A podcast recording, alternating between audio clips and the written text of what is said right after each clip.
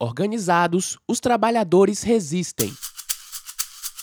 Oi, eu sou a Priscila, ele é o João e nós queremos te apresentar a nova edição do jornal O Trabalho, que fala da luta em defesa da vida, dos direitos e pelo fim do governo Bolsonaro. O jornal fala da forte campanha dos estudantes pelo adiamento do Enem, que impôs um recuo ao governo. Aumentam os cortes de salário e as demissões em massa debaixo das medidas do governo Bolsonaro, com aval do Congresso e Judiciário. Enquanto a Covid atinge negros e pobres mais duramente, jovem preto com máscara de proteção vira suspeito. Nesta edição, você também vai ver que na Alemanha o governo usa a pandemia para tirar o direito a uma jornada diária limitada a 8 horas. Os trabalhadores dos Estados Unidos enfrentam os maiores índices de desemprego desde 1948. E protestos contra a fome brotam em vários pontos do Chile. Você confere a edição publicada no dia 22 de maio no site www.otrabalho.org.br e acompanhe a seguir o editorial da edição. Nosso editorial começa perguntando: Como construir uma saída?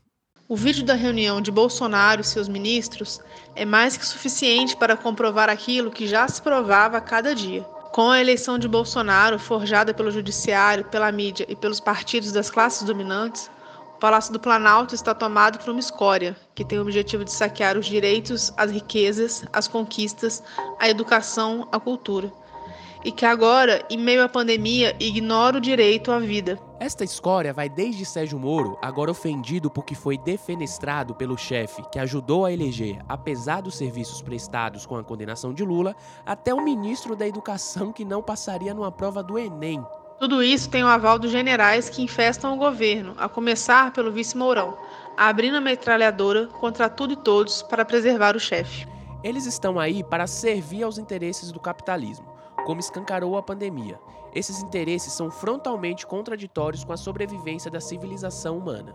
Bolsonaro, vindo do submundo da política, é motivo de espanto mundial. Os governos não são iguais, mas depois de aplicarem, por décadas, a cartilha do ajuste exigido pelo capital financeiro, os governos mundo afora, da Alemanha ao Chile, uns com lágrimas de crocodilo, outros com deboche, como no caso do Brasil, estes governos fazem o que diante da pandemia? Em todo o mundo, os trabalhadores do sistema de saúde destruído em benefício da especulação financeira se arriscam sem condições de trabalho. Em todo o mundo, a pretexto de combater a pandemia, os governos atacam direitos dos trabalhadores com medidas que permanecerão depois, se depender deles. No Brasil, temos um produto de esgoto no comando mas ele é só a expressão mais nua e crua da decomposição de um sistema que provou sua total incapacidade de evitar a barbárie. A luta para acabar com este governo, seja com impeachment, anulação das eleições, etc., passa por delimitar e combater os interesses, instituições e partidos que produziram a tragédia Bolsonaro. Muitos daqueles que hoje disfarçam a sua responsabilidade por um governo que desde a campanha eleitoral mostrou que viria, daqueles que buscam salvar a própria pele, Querem uma saída por cima, o que por si só não vai resolver os problemas da maioria do povo deste país. É com os trabalhadores, os que estão no sistema de saúde, os que estão nos serviços essenciais, trabalhando em condições de risco de vida, os que são coagidos a abrir mão de direitos e salários para garantir um emprego que poderão perder mais à frente. É com aqueles que, na informalidade, hoje são tratados como um pedinte na fila para receber os 600 reais. É com esses que uma saída pode ser construída. E estes trabalhadores, empurrados à luta para se defender, começam a retomar a iniciativa. Depois do exemplo do ato organizado pelo Sindicato dos Enfermeiros no dia 1 de maio em Brasília, começam a ocorrer manifestações organizadas em várias partes do país e em diferentes categorias, com respeito ao distanciamento social e aos cuidados sanitários necessários. Bancários, como em Pernambuco, protestam contra as condições de trabalho.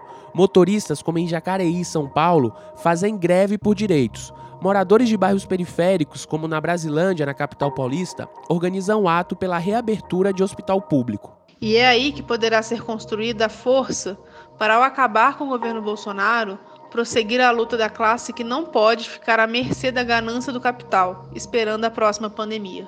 Leia e assine o jornal O Trabalho